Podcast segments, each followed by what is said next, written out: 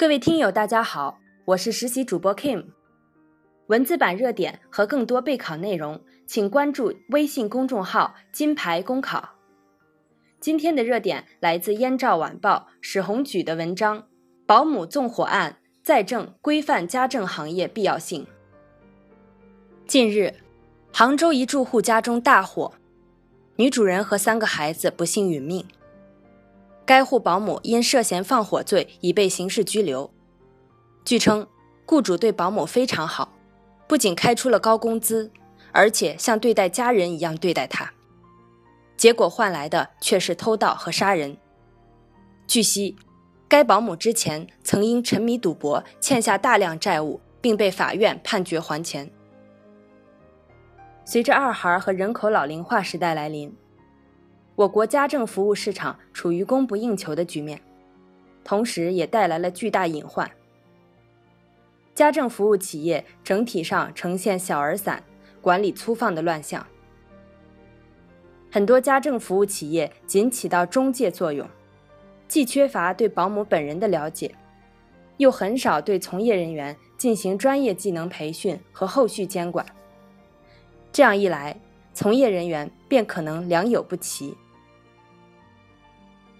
而其他一些保姆因虐待老人、儿童、盗窃财物被开除后，很可能离开该雇主换另一家，甚至到其他中介公司应聘重新就业。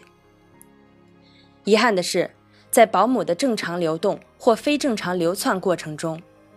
家政企业缺少对保姆的评价和管理，雇主更无法将保姆的劣迹和好评如实反馈出来。这就导致一些劣迹保姆露馅后，无非另换一家雇主，甚至另换一个城市，继续祸害雇主。也就是说，虽然雇主相对于保姆而言，在社会地位和经济实力上可能处于优势地位，但却在接受服务过程中可能处于劣势地位。家庭财产被盗，家庭成员被虐待，甚至残害。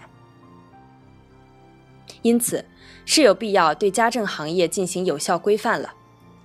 一是应提高家政行业准入门槛，让管理混乱、对雇主不负责任的企业退出市场；二是应强化对保姆的背景审查，这样的审查不仅仅是看一下身份证和健康证了事，更应注重品行、道德、前科、信用方面的调查，将有犯罪前科、有赌博、酗酒、吸毒恶习。或其他信用污点和行为劣迹者拒之门外。在互联网技术时代，不妨借鉴电商行业对商品和快递员的评价模式，由相关行业协会牵头成立第三方平台，在不过度影响保姆基本权利的前提下，让雇主能够对保姆打分评价，以此发挥制约作用，并让其他雇主全面了解保姆相关信息。切实保障雇主的知情权和选择权，